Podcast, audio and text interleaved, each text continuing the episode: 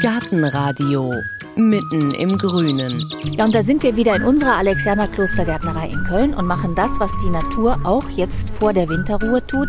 Sie sammelt sich schon für den nächsten Frühling. Und wir stehen hier in einem abgelegenen Bereich der Alexianer. Hier keimen und wachsen gerade besondere Pflanzen dem nächsten Frühling entgegen, nämlich autochtone Pflanzen. Ja, was sind denn autochtone Pflanzen? Wofür braucht man die? Und was habe ich als Garten- und Balkonbesitzer damit zu tun? Diese Fragen werden wir heute klären und zwar mit Volker Unter Ladstätter. Er ist Biologe und Naturschutzreferent beim NABU, also Naturschutzbund. Denn der NABU, der hat die Alexianer gefragt, könnt ihr für unser Projekt mit autochthonen Pflanzen die Anzucht übernehmen? Sie konnten und mehr erfahren wir jetzt von Volker Unter Ladstätter. Fangen wir doch erstmal an, autochtone Pflanzen. Was ist denn das? Ja, schönes Wort. Ne? Also autochton kommt aus dem Griechischen und kann man eigentlich übersetzen mit ja, Pflanzen, die aus der gleichen Erde kommen. Das heißt, das sind Pflanzen, die in der jeweiligen Region heimisch sind.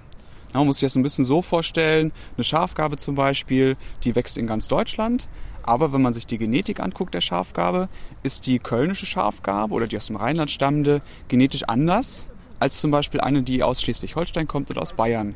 Das heißt, die Pflanzen unterscheiden sich gar nicht so sehr vom Äußeren, aber durchaus von den inneren Werten. Und das ist eben eine Anpassung an bestimmte klimatische Bedingungen in bestimmten Landschaften. Ja, und darum geht es uns, dass wir eben, wenn wir Wildpflanzen jetzt wieder ausbringen, im Garten auf dem Balkon ist es jetzt nicht so ein großes Thema, aber wenn man zum Beispiel jetzt in öffentlichen Grünflächen was macht, Wildblumenwiesen ansehen oder sowas, dann muss man darauf achten, dass man eben die Pflanzen nimmt, die im Rheinland eigentlich heimisch sind. Und genau das meint auch Ton. Aber ab wann ist denn eine Pflanze heimisch? Ja, also Pflanzen sind ja anders als Tiere nicht so mobil. Das heißt, wenn die Pflanzen durch die Landschaften wandern, dauert das viel längere Zeiträume meistens. Natürlich gibt es Pflanzen, die irgendwie vielleicht am Schaffell kleben bleiben und dann über größere Distanzen verschleppt werden. Aber im Grunde dauert es eine gewisse Zeit. 80 Prozent der Pflanzen, die bei uns heimisch sind, sind Nahausbreiter. Das heißt, die kommen im Jahr vielleicht einen Meter weit wenn sie sich natürlich weiter bewegen. Ne, ein Tier kommt natürlich viel weiter. Das heißt, diese Austauschbewegung zwischen den Regionen ist eine viel langsamere. Das findet über viel größere Zeiträume statt. Und deswegen ist die genetische Differenzierung auch ein bisschen stärker als bei Tieren zum Beispiel. Aber jetzt haben wir ja Pflanzen, das hat ja besonders angefangen, 1492, Kolumbus, der hat unheimlich viel mitgebracht. Da sind ja auch Pflanzen jetzt schon seit über 600 Jahren hier. Sind die dann auch hier heimisch? Genau, also es gibt diese etwas künstliche ja, Trennung in der Literatur, dass man eben sagt, alle Pflanzen, die nach 1492 hier angekommen sind, sind die sogenannten Neophyten, die Neupflanzen, die Neubürger. Und alle, die vorher da waren, haben Glück gehabt und sind die äh, Archäophyten, die Altbürger. Das ist natürlich eine künstliche Grenze, die man da zieht.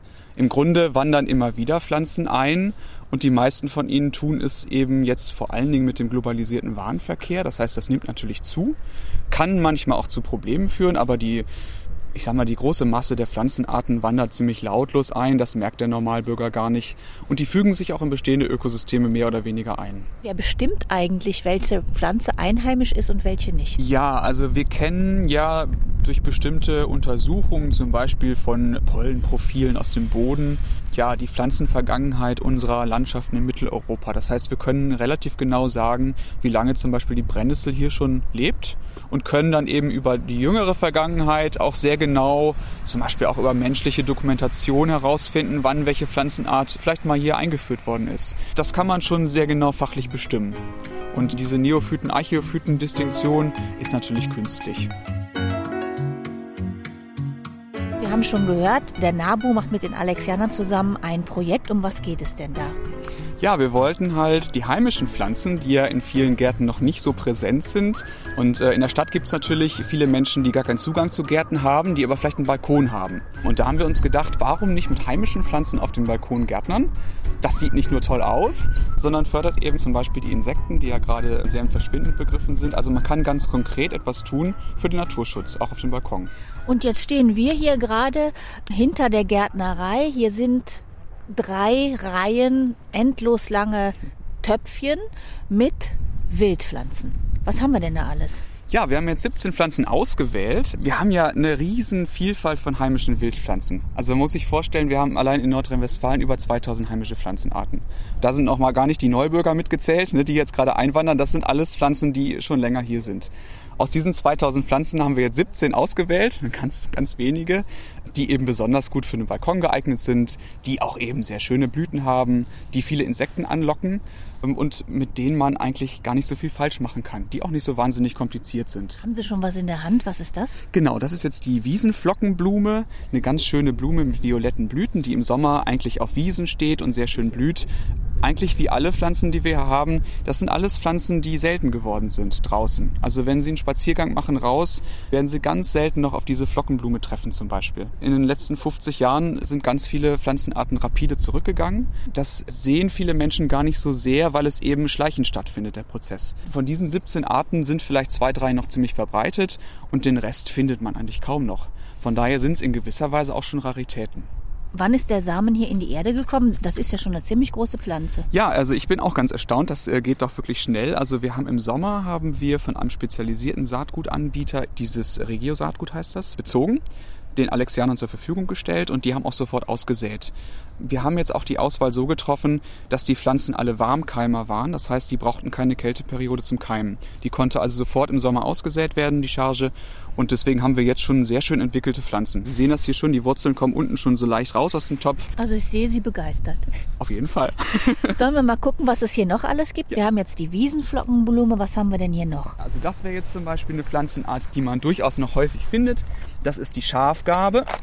Ja, macht so weiße, weiße Blüten. Der Gärtner kennt die auch in ganz vielen anderen Farben. Rot, Orange, Gelb und so weiter. Die eigentliche Schafgabe, die heimische, ist weiß, blüht weiß, lockt ganz viele verschiedene Insekten an. Kann man eben auch als Heil- und Gewürzpflanze benutzen und ist einfach eine völlig unkomplizierte, liebenswerte Staude, die im Garten immer weiter vor sich hin wächst. Kann so ein bisschen wuchern irgendwann, muss man ein bisschen aufpassen, aber eine wunderschöne Pflanze. Und viele von diesen Pflanzen sind Wiesenpflanzen, das heißt, die sind eben über lange Zeiträume angepasst an eine Maat im Sommer weil unsere Vorfahren natürlich immer auf der Wiese standen im Sommer und Heu gemacht haben für ihre Tiere. Deswegen, wenn man die jetzt schneidet im Sommer während der Blüte, treiben die im Regelfall nochmal nach. Das heißt, im Spätsommer gibt es eine Zweitblüte und dann hat man eben diesen Remontierschnitt im Garten, dass man die Blütensaison so ein bisschen verlängern kann. Aber muss ich die schneiden? Also wenn ich jetzt die zum Beispiel im Beet habe oder im Balkonkasten, freuen die sich, wenn ich die schneide oder kann ich die einfach wachsen lassen? Das ist den Pflanzen ziemlich egal. Insekten freuen sich natürlich, weil sie im Herbst auch noch Blüten finden. Andersrum setzt die Pflanze im Sommer dann keine Samen an, wenn ich die Blüte schneide. Sie muss also nochmal alles von vorne beginnen. Und es gibt ja auch viele Tiere zum Beispiel, die an den Samenständen gerne futtern. Also Käferarten zum Beispiel viele. Ne? Die würden sich dann nicht freuen im Sommer sozusagen. Also ich würde es immer so machen, wenn man gerne nochmal eine Blüte, eine Nachblüte haben möchte, kann man schneiden. Man kann sich auch an den schönen Samenständen erfreuen. Hat auch eine Ästhetik. Hier ist was ganz, das ist noch ein bisschen kleiner hier. Das wird Heidenelke sein. Heidenelke ist eine Nelkenart. Man kennt ja aus dem Garten diese typischen Gartennelken. Das ist jetzt eine heimische Verwandte, die in ganz mageren Lebensräumen eigentlich vorkommt. Früher auf so mageren Weideflächen, wo man das Vieh drüber getrieben hat. Eine ganz, ganz schöne Pflanze, blüht so violett, purpurviolett, wächst so ein bisschen grasartig und hat ganz viele tolle Eigenschaften, auch die im Garten interessant sind. Man kann sie auch im Balkon sehr gut ziehen, weil sie auch nicht groß wird. Aber sie ist zum Beispiel eine Pflanze, die auch drei, vier Schnitte im Jahr verträgt. Das heißt, man könnte auch, wenn man jetzt einen Rasen hat, den man nicht ganz so oft mäht, kann die auch sehr gut im kräuterreichen Zierrasen wachsen. Und immer wenn man mal vier bis sechs Wochen nicht mäht, kommt sie zum Beispiel zur Blüte. Also eine relativ anspruchslose Pflanze, die aber eben wie viele andere Wildpflanzen auch nährstoffreiche Böden nicht verträgt. Das ist so ein ganz wichtiger Punkt. Viele Gärtner denken ja, viel hilft viel, ne? viel Kompost dran, viel Dünger dran. Das ist für diese Wildpflanzen eher Gift.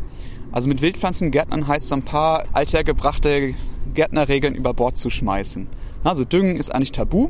Wenn man jetzt einen Balkon, Kasten, Wildpflanzen zieht über zwei, drei Jahre und der Boden wird müde und laugt aus, kann man sicher mal so ein bisschen organisch nachdüngen mit Kompost. Aber man sollte auf jeden Fall keinen mineralischen Dünger nehmen. Das mögen diese Pflanzen gar nicht. Also das sind eigentlich Magerkeitszeiger und Magerkünstler.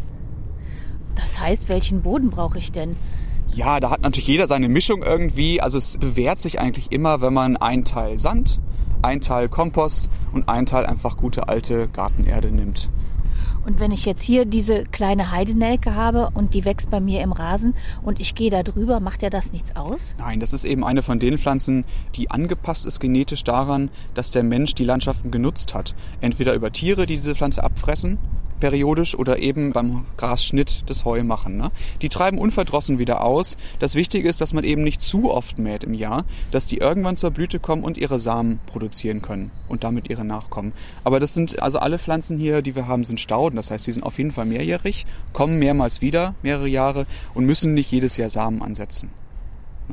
Aber wenn man jetzt einen alten Scherrasen hat, sage ich mal, so ein bisschen vernachlässigt mit vielen Kräuterchen drin, kann man einfach das Mähen reduzieren und hat sehr viele Kräuter schon drin und solche Pflanzen kann man sehr schön dazusetzen. Und die werden über die Jahre sich auch in der Fläche ausbreiten. Das sieht ganz zauberhaft aus und kann auch zwischendurch immer noch von Kindern zum Beispiel benutzt werden. Dann bleiben wir doch mal gerade beim Rasen. Haben wir hier noch mehr Wildpflanzen, die ich so in den Rasen pflanzen könnte? Genau, dann gehen wir vielleicht nochmal in die Richtung weiter. Also die Schafgabe, die wir gerade hatten, wächst in vielen Scherrasen auch schon so. Also viele Hörer werden die vielleicht auch im Garten schon haben unerkannt. Das heißt, wenn man so einen Rasen einfach mal längere Zeit nicht mäht, findet man manchmal schöne viele Kräuter, die auch dann schon zum Blühen kommen. Das wäre hier auch so eine schöne Pflanze, die eigentlich auch die Maat ganz gut verträgt. Das ist der Hornklee. Eine Kleeart mit gelben Blüten, zum Beispiel die Futterpflanze für den gewöhnlichen Bläuling, einen kleinen blauen Tagfalter, der seine Eier daran ablegt. Also eine ganz wichtige Pflanze auch, um bestimmte Tiere zu fördern. Ist aber auch eine tolle Pflanze, um Wildbienen anzulocken und viele andere Insekten. Und das ist eine Pflanze, die kann man im Sommer auch ein, zwei Mal mähen zwischendrin. Die wird dann neu austreiben und nochmal nachblühen. Hornschotenklee. Hornschotenklee oder Hornklee. Das ist jetzt das, was viele bekämpfen, wenn sie das im Rasen haben? ja, äh, kurioserweise, ne? Es ist ja immer so, es setzt immer so ein bisschen so eine Denkänderung voraus, ne? Viele Leute gehen ja von diesem Ordnungsbegriff aus und wollen irgendwie einen total ordentlichen Garten fahren aber dann in den Urlaub und freuen sich in der Alpenwelt irgendwie, wenn alles schön blüht. Ja, aber der eigene Zierrasen hat auch das Potenzial, schön zu blühen im Garten. Man muss nur mal irgendwie sein eigenes Denken so ein bisschen hinterfragen. Und solche Pflanzen sind oft eben auch in Gärten unerkannt schon da. Ja, und das sind eben auch Pflanzen, die auf dem Balkon ganz wunderbar funktionieren, weil sie relativ klein und kompakt bleiben. Das werden also keine riesengroßen Pflanzen.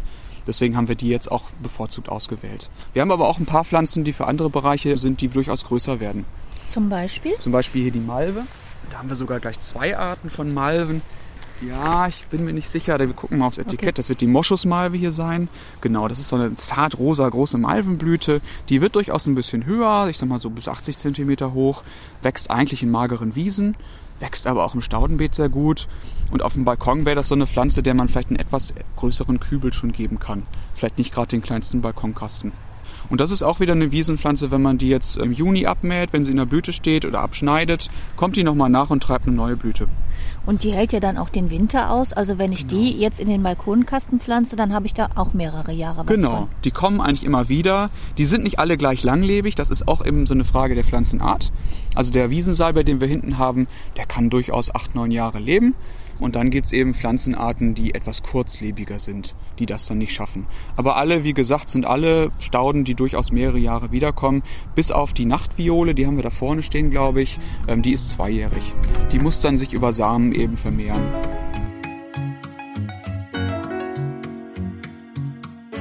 Jetzt haben wir gerade gehört, dass eine Pflanze die hier im Rheinland wächst, vielleicht ganz anders ist als eine einheimische Pflanze, die in Bayern wächst. Wie wichtig ist es denn, wenn ich jetzt selber mir mal Saatgut kaufe, Wildpflanzen? Muss ich denn da gucken, wo das herkommt? Ja, gute Frage. Also es gibt im Bundesnaturschutzgesetz ein Passus, dass man eben ab 2020 in der freien Landschaft nur noch dieses bestimmte Regio-Saatgut ausbringen darf. Das betrifft den Gartenbesitzer natürlich in der Regel nicht. Aber wenn wir jetzt zum Beispiel Projekte in öffentlichen Grünflächen machen, im Außenstadtbereich zum Beispiel, müssen wir diese Saatgutqualität sicherstellen. Das heißt, da können wir nicht irgendein Saatgut nehmen, da sind wir gesetzlich verpflichtet. Der Gartenbesitzer hat da sozusagen die freie Auswahl, weil er eigentlich im Siedlungsbereich gärtnert. Aber wenn man sich mit Wildpflanzen beschäftigt, macht es auch ganz praktisch Sinn, das regige Saatgut zu benutzen. Denn der Erfolg im Garten ist einfach größer weil die Pflanzen, die aus dem Rheinland kommen, im Rheinland einfach besser funktionieren. Ne, die sind einfach hier an die klimatischen Bedingungen angepasst und wenn es in Schleswig-Holstein den ganzen Sommer regnet und hier nicht, wird das auf die Pflanzen Auswirkungen haben genetisch. Gibt es das denn überall in Deutschland, so Saatguthersteller? Also dieser Markt baut sich gerade erst auf. Das ist relativ schwierig, da jetzt lokale Anbieter zu finden. In vielen Regionen gibt es die gar nicht. Es gibt ein, zwei zentrale Anbauer, die über ganz Deutschland verteilt Vertragspartner haben, meistens Landwirte, die auf ihren Feldern aus ihrer Region jeweils die Pflanzen anbauen. Und bei solchen Anbietern wird man automatisch das richtige Saatgut bekommen. Wenn ich jetzt aus Köln bestellen würde bei so einem Anbieter, würde der mir nach der Postleitzahl eben das Saatgut schicken, was aus meiner Region kommt.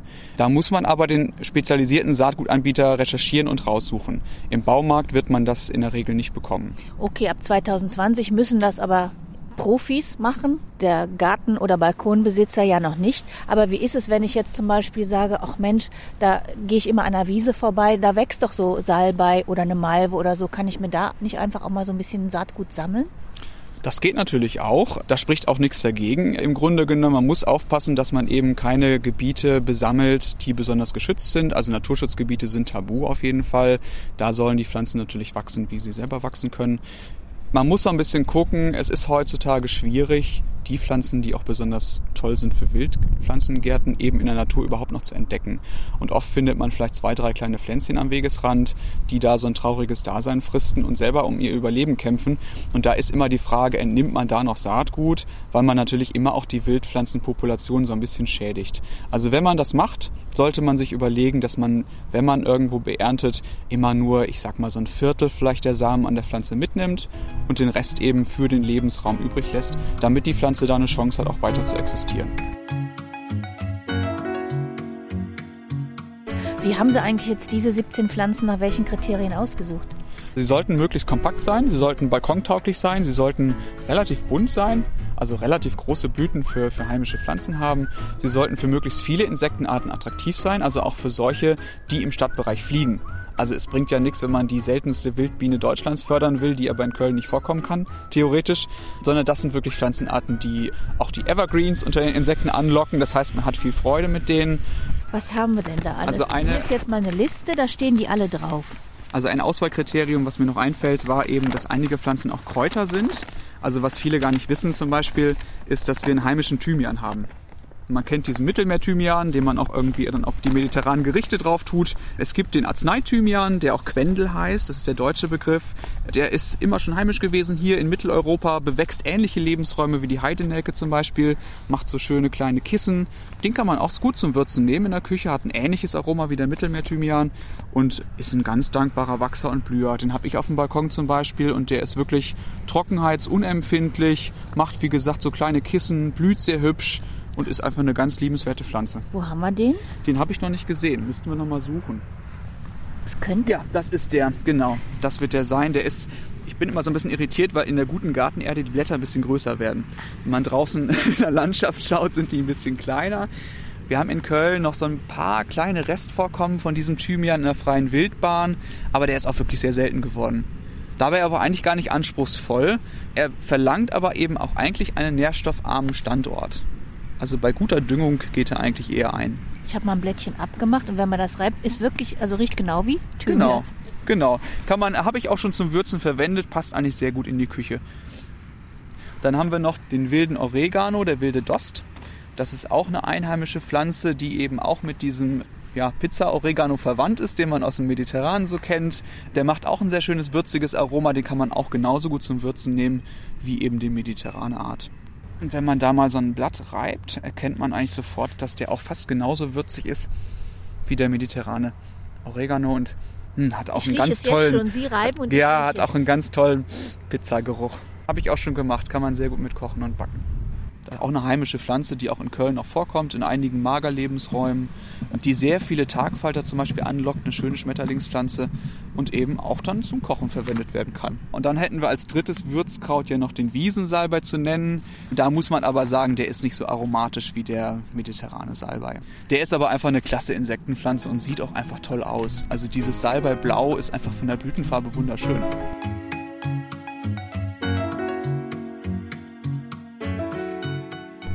Wenn ich mir jetzt regionales Saatgut besorge oder vielleicht auch von jemandem mal geschenkt gekriegt habe oder so, wie mache ich das denn zu Hause? Sollte ich das auch in so Töpfchen vorziehen oder kann ich das einfach in den Balkonkasten und dann raus oder wie? Also man sollte sich informieren darüber, ob die Pflanze Kälte braucht zur Keimung oder nicht. Also Kaltkeimer kann man zum Beispiel jetzt über den Winter sehr gut draußen aussäen. Vielleicht so eine Art Zimmergewächshaus auf den Balkon stellen mit einer Haube drauf, dass es so ein bisschen feucht bleibt und den ganzen Winter einfach lassen, in Ruhe lassen. Die meisten Pflanzen sind Lichtkeimer, das heißt, man sollte die nicht in die Erde buddeln, sondern einfach oben aufs Keimbett drauflegen, ein bisschen andrücken und dann eben feucht halten. Man muss wissen, bei Wildpflanzen, das sind ja keine gärtnerisch selektierten Sorten. Das heißt, die haben eine große Bandbreite an Keimfähigkeit. Ne, da gibt es einige, die keimen sofort und andere keimen vielleicht auch erst nach einem halben Jahr oder nach einem Jahr. Das heißt, meistens ist es so, dass die über einen langen Zeitraum keimen. Also man sollte nicht sofort den Kopf in den Sand stecken und so ein bisschen warten können. Ne, viele kommen dann auch später noch und wenn man schon den Topf wegschmeißen will, kommt plötzlich was raus. Also man kann draußen aussäen für die Kaltkeimer, man kann auch drinnen auf der Fensterbank ansäen. Im Grunde kann man genauso ansäen, wie man Gemüse ansät, nur mit dem Unterschied vielleicht, dass man aufpasst, dass die Erde nicht so nährstoffreich ist. Mit was könnte ich jetzt noch anfangen? Also es gibt sehr schöne Pflanzen, die Kälte brauchen zum Keimen. Zum Beispiel die Wiesenschlüsselblume wäre so ein Kandidat. Die kann man jetzt perfekt aussäen. Über den Winter liegt der Same erstmal und da tut sich erstmal nichts. Aber im Frühling werden die ersten Pflanzen dann keimen. Das wäre eine Pflanze, die man jetzt gut ansehen kann. Alle anderen, ich sag mal Wiesensalbei zum Beispiel als Warmkeimer, kann man natürlich jetzt auf der Fensterbank aussäen. Wobei ich da glaube ich bis zum Februar warten würde, genau wie bei Kräutern und Gemüse, ne, dass man wieder mehr Licht auf die Fensterbank kriegt im Frühling und dass die Pflanzen dann nicht vergeilen. Jetzt haben Sie schon ein paar Mal angesprochen, aber was ist denn der Vorteil von diesen Wildpflanzen? Ja, es gibt natürlich eine ganze Reihe von Vorteilen. Erstmal sind sie wunderschön. Ja, das äh, muss man auch mal erwähnen. Ne? Also wenn man jetzt irgendwie sich eine Gerbera ins Beet setzt, sieht das natürlich knallig bunt aus. Aber die Wildpflanzen haben äh, eine viel filigranere, natürlichere Optik. Und was gerade heutzutage, wo die Menschen auch wieder Vielfalt schätzen, kann man damit ganz tolle Pflanzsituationen erzeugen. Dann wenn wir bei dem Stichwort Blume sind, ist es natürlich so, dass viele gezüchtete Pflanzen keinen Nektar oder kein Pollen bieten für Insekten. Das heißt, wenn man jetzt so ein bisschen an Tierschutz, an Insektenschutz denkt, ist das immer die beste Wahl. Zumal ja Wildpflanzen auch mit den Insekten über Jahrtausende hier interagiert haben. Das heißt, beide Parteien kennen sich gut. Das Insekt kennt die Pflanze, die Pflanze kennt das Insekt, beide passen gut zusammen und so locken Wildpflanzen einfach die meisten Insekten an. Wildbienen, Tagfalter, bunte Käfer, viele verschiedene Fliegenarten. Also wenn man da was beobachten möchte im Garten auf dem Balkon, sind Wildpflanzen einfach die erste Option. Und die sehen ja jetzt hier auch alle total kräftig aus und sie haben, waren eben ganz begeistert, als sie die gesehen haben. Ja. Boah, sind die schon groß geworden. Wenn die aber so kräftig sind, warum lassen die sich denn von anderen Pflanzen dann doch auch wieder verdrängen? Ja, die stehen hier in der Gärtnerei natürlich in doch recht gutem Anzuchtboden, das muss man sagen. Also in vielen Magerbiotopen ist die Erde natürlich deutlich nährstoffärmer, sollte sie zumindest sein. Wir haben aber heute die Situation, dass viele, viele Landschaftsbestandteile völlig überdüngt sind. Ja, wir leben in einem Zeitalter des, des Nährstoffüberflusses und der betrifft auch die Lebensräume, wo die Wildpflanzen eigentlich vorkommen. Und dann haben sie eigentlich keine große Konkurrenzkraft mehr, wenn andere Pflanzen mit von Partie sind, die deutlich stärker sind. Also wir haben die Situation, dass wenige Pflanzenarten viele Pflanzenarten verdrängen und wenn man heute auf dem Spaziergang so ein bisschen mal schaut, was man da so findet am Wegesrand, sind das immer die gleichen Pflanzen eigentlich. Von diesen 2000 Arten, die wir eigentlich hätten, sind es ganz wenige, die die Landschaften dominieren. Und das hängt zum großen Teil eben damit zusammen, dass viel zu viele Nährstoffe im Umlauf sind. Das hat viele Ursachen, aber eigentlich sind die Ursache, sind wir Menschen. Wer sind die Verdränger? Die Verdränger sind zum einen heimische Pflanzen, viele Süßgräser, die sich durchsetzen können, robuste Pflanzen wie die Brennnessel zum Beispiel, die besondere Strategien auch entwickelt haben, mit sehr vielen Nährstoffen klarzukommen. Also die Brennnessel akkumuliert zum Beispiel Stickstoffverbindungen in Pflanzengewebe. Das können viele andere Pflanzen nicht. Das heißt, die Brennnessel wird da immer sozusagen der Gewinner sein in solchen Lebensräumen. Dann gibt es eben einige eingewanderte Pflanzen, Neophyten, die auch zum Problem werden mit vielen Nährstoffen. Sie haben das Springkraut schon erwähnt. Es gibt einige andere Kandidaten noch und die machen dann das Rennen. Und äh, im Naturschutz ist das große Problem, dass wir diese mageren Lebensräume nicht mehr mager bekommen, weil wir eigentlich jedes Jahr zum Beispiel über, über atmosphärische Stickstoffemissionen immer wieder Nährstoffe nach reinbekommen in die Lebensräume. Ja, es ist äh, spannend auch für mich zu sehen, dass die kleinen Pflanzen schon total groß geworden sind jetzt in der kurzen Zeit und dass die Pflanzen, die eigentlich irgendwann mal groß und üppig werden, noch relativ klein aussehen. Ne? Zum Beispiel der Blutweiderich hier, der wird ja so locker einen Meter hoch, auch auf dem Balkon, wenn man dem genug Wasser gibt. Aber er tarnt sich jetzt noch als kleines Mini-Pflänzchen. Ja, das wäre jetzt auch eine Feuchtwiesenpflanze, macht sich wunderbar am Gartenteich braucht eben auch mehr Wasserversorgung. Und äh, ich habe den zum Beispiel auf dem Balkon einfach in einem Garteneimer ohne Abzug drin stehen. Ähm, der blüht boah, vier bis acht Wochen lang total schön im Spätsommer, richtig pink-violette Blütenstände. Und dem muss man einfach nur viel Wasser an die Füße geben. Dann wächst er eigentlich fast von alleine und ist umwerfend schön und blüht richtig lange. Also auch für den Balkon, wenn man sich einfach so einen Eimer hinstellt, immer ein bisschen Wasser reinfüllt, total einfache Pflanze. Also das ist ja auch eine Information, dass man sagt, das sind zwar hier Pflanzen, die könnten in den Rasen, dann gibt es Pflanzen, die fühlen sich am Teich wohl und trotzdem passt das alles auf den Balkon. Genau, man kann alles auf dem Balkon simulieren. Es gibt ja zum Beispiel auch diese Idee der kleinen Mini-Teiche, wo man frostharte Gefäße mit Wasser füllt und kleine Wasserpflanzen einsetzen kann. Und da kann man eben auch in diesem Mini-Teich höhere Stellen modellieren, wo eben Feuchtwiesenpflanzen oder Uferpflanzen zum Tragen kommen. Kuckuckslichtnelke und äh, Blutweiderich wären da eigentlich perfekt dafür.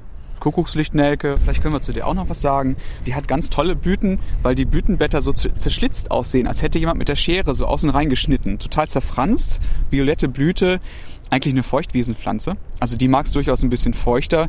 Die haben wir jetzt eher für Gartenbesitzer mit reingenommen, die vielleicht am Gartenteich einen kleinen Platz haben.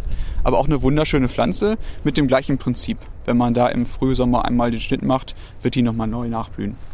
Ganz tolle Pflanze. Kuckuckslichtnelke und man hatte oft in Wiesen diesen Kuckucksspeichel heißt das. Das ist wie so ein kleiner Schaum, der am Stängel klebt.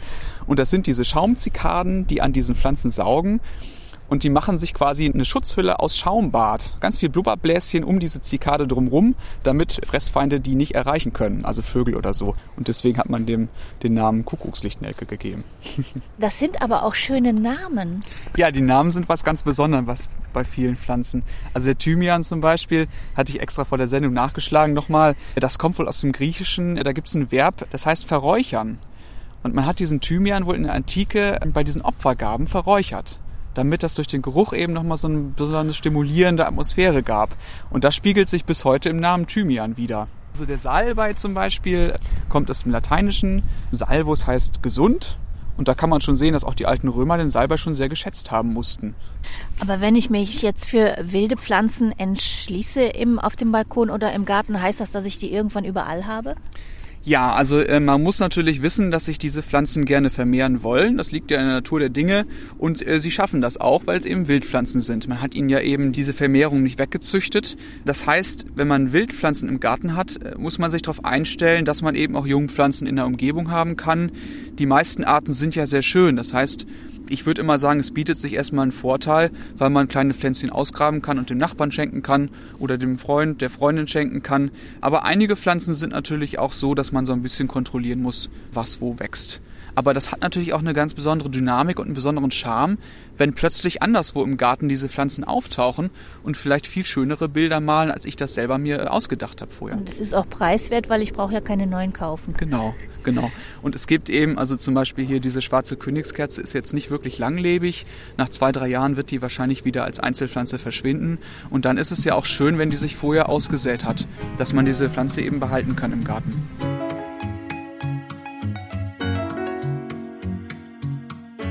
Haben Sie den Eindruck, es tut sich so langsam was im Bewusstsein der Leute, dass die verstärkt auch auf Wildpflanzen gucken? Oder wenn sie in der Stadt unterwegs sind, gucken sie dann auf Balkone und entdecken schon mal was? Ich denke, es gibt zwei Trends, kurioserweise. Es gibt diesen Trend zu mehr Natur und zu mehr Vielfalt. Und dann finden wir auch diesen gegenläufigen Trend zu mehr Einfalt im Vorgarten, zu Kiesgärten und zu völliger Monotonie. Also das sind Trends, die sich völlig widersprechen. Und es ist ja interessant, wie, wie Menschen äh, mit diesem Thema umgehen. Ne, der eine will einen sehr pflegeleichten Vorgarten haben und sagt, ist mir egal. Ähm, aber viele, viele Leute fragen das wirklich mehr und mehr nach. Das erleben wir schon in unserer Arbeit und freuen uns auch darüber. Und deswegen dachten wir auch, dass die Zeit jetzt eben für so ein Projekt auch gerade reif ist.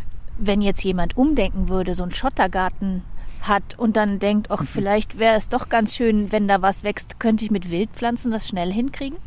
Also ich sage immer aus Spaß, so ein Schottergarten ist total toll. Man muss da nur die geeignete Saatgutmischung draufschmeißen mit heimischen Wildpflanzen. Also es gibt ja viele Pflanzen, die wirklich magere Lebensräume mögen.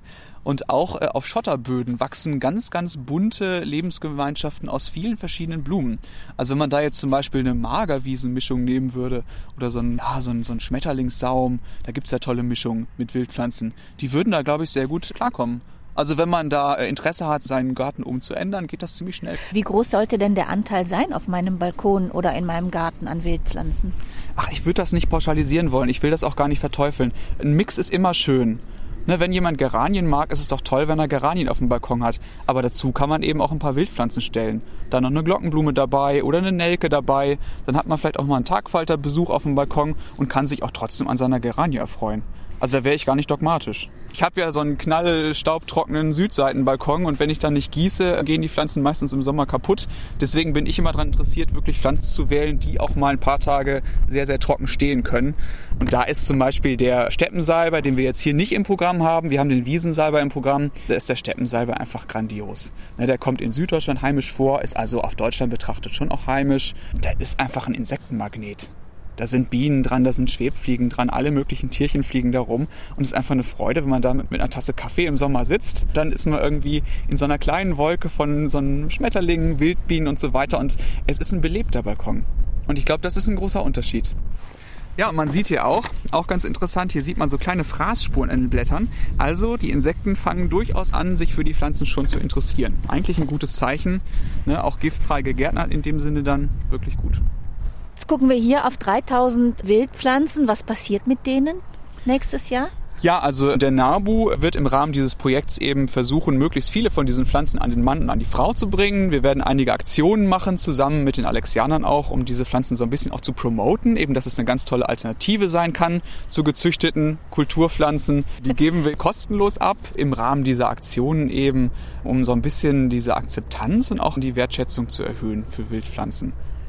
Also die Alexianer werden diese vorgezogenen Pflanzen ja auch selber dann noch dem, zum Verkauf anbieten. Das heißt, diese Arten wird man auch bei den Alexianern äh, abseits der Aktionstage bekommen. Und das, was wir nicht loswerden, sage ich mal, da haben wir auch noch Projekte im Stadtbereich, wo wir als NABU selber auch noch ein paar hundertschaften Pflanzen in bestimmte Beete einbringen können. Was machen Sie jetzt noch? Ja, wir würden uns jetzt von den Pflanzen direkt einige mitnehmen. Ich arbeite ja für die biologische Station in Köln. Wir sitzen ja in Finkensgarten in Köln-Rodenkirchen, haben da so einen großen Umweltbildungsgarten auch und äh, da werde ich mir jetzt so ein paar Pflanzen hier direkt abgreifen und die da in bestimmte Biotope auch einpflanzen. Das lasse ich mir jetzt nicht nehmen. Also können Sie es nicht abwarten bis nächstes Jahr. Genau, und die sehen ja schon so gut aus, die sind eigentlich jetzt schon fast fertig zum Einpflanzen. Wir werden uns auf jeden Fall vom Thymian mitnehmen, der ist einfach wunderbar. Und dann vom Wiesensalbei. Das ist ja sowieso meine Lieblingspflanze. So, was nehmen Sie sich noch mit? Ja, Rotklee eigentlich total profan. Die Pflanze gibt's überall noch, aber auch nicht in großen Stückzahlen. Es ist keine Rarität, aber es ist für Schmetterlinge zum Beispiel die äh, Top Nummer 1 Nektartankstelle. Und wenn man da im Garten was tun will, ist das eigentlich die erste Wahl. Hier das aufgeblasene Leimkraut. Allein der Name ist ja so toll, da muss man ja schon mitnehmen. Die Italiener scheinen das übrigens auch in der Küche zu verwenden. Also viele von diesen Pflanzen kann man ja auch essen, haben auch Heilkräfte. Hier steht immer drauf, nicht zum Verzehr geeignet, müssen sie natürlich draufschreiben, ne? damit sie auf der sicheren Seite sind. Aber also ich denke jetzt gerade nach, es gibt hier glaube ich keine Pflanze, die wir haben, die wirklich giftig ist. Fällt mir zumindest gerade nicht ein von diesen 17 Pflanzen. Und viele von denen sind eben auch essbar. Oder zumindest als Heilpflanze vielleicht für einen Tee mal zu gebrauchen. Der ist ja wunderschön der muss auf jeden Fall mit. Auch das wäre jetzt so ein Vertreter, den kann man in den Rasen setzen, den kann man in die Wiese setzen, den kann man im Balkonkasten setzen. Der macht es eigentlich überall und sieht einfach schick aus. Das ist der Hornklee. Das ist eigentlich wie ein Paradies, ne? Man kann einfach mitnehmen. Super. Ja, ja, und das Schön. können ja dann nächstes Jahr die Leute sogar auch, wenn ja. die dann hier hinkommen und sich Pflanzen holen. Ja, dann wünschen wir mal, dass hier Heidenelke und schwarze Königskerze und Rotklee und rundblättrige Glockenblume gut über den Winter kommen, damit sie dann im März vom NABU und den Alexianern verteilt werden können. Ich sag Volker Unter-Ladstätter vom NABU vielen Dank für heute. Ja, gerne. Wie immer finden Sie auch Informationen und Fotos auf der Seite auf gartenradio.fm. Da erklären wir auch nochmal dieses ganze Projekt. Ich sage danke fürs Zuhören. Mein Name ist Heike Sikoni. Machen Sie es gut.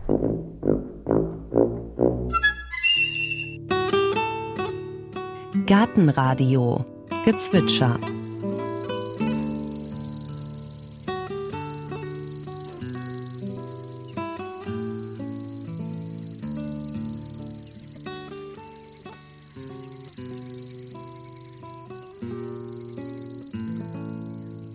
Das war der Feldschwirl.